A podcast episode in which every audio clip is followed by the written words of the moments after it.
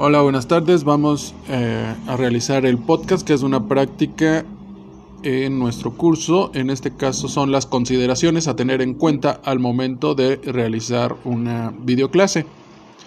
Eh, lamentablemente no puedo descargar el archivo que viene en la en Classroom que nos habían dado para eh, realizar nuestra práctica. He tomado en cuenta algunos videos que he visto en internet sobre esas consideraciones eh, que espero que sean este, lo más allegado al, al, al texto que nos estaban enviando para lo cual dentro de las consideraciones que no a veces no tomamos en cuenta es el preparar y revisar nuestra conexión unos 5 o 10 minutos antes de la hora de inicio de nuestra clase.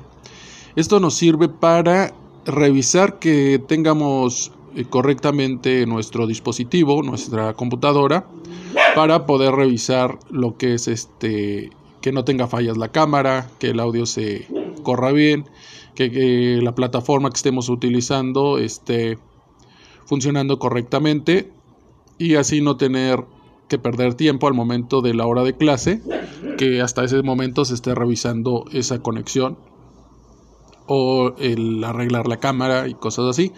Así como tener, aparte de nuestro computador, tener una, nuestro teléfono listo por si llegamos a perder la conexión a internet.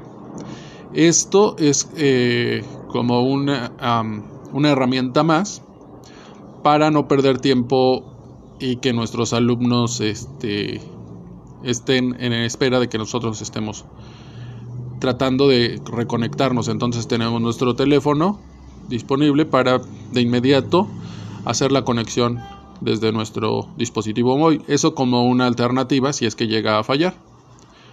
Otra de, la, de los puntos importantes eh, que a veces no tomamos en cuenta es el área de trabajo, donde debemos tener cierta privacidad.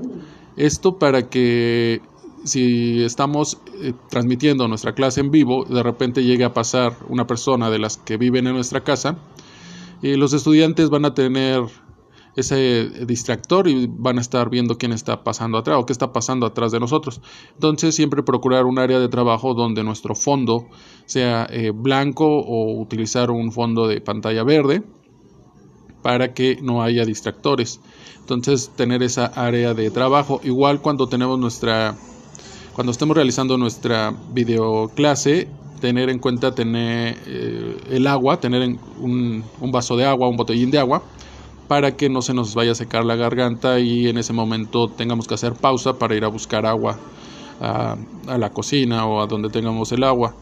Entonces estos tres puntos siento que son eh, de los más sobresalientes que a veces tomamos a la ligera y no nos percatamos que esto puede repercutir en nuestras clases que estamos realizando y forman eh, parte de, de, lo que quita tiempo y mejoras para nuestro para el aprendizaje que estamos transmitiendo a nuestros alumnos.